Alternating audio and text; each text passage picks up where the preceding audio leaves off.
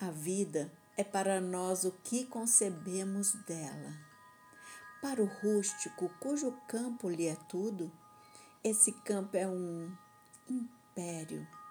Para o César, cujo império lhe ainda é pouco, esse império é um campo.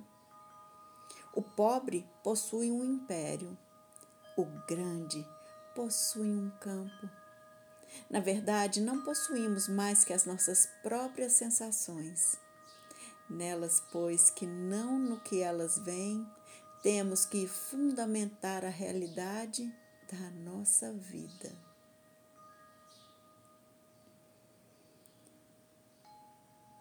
Fernando Pessoa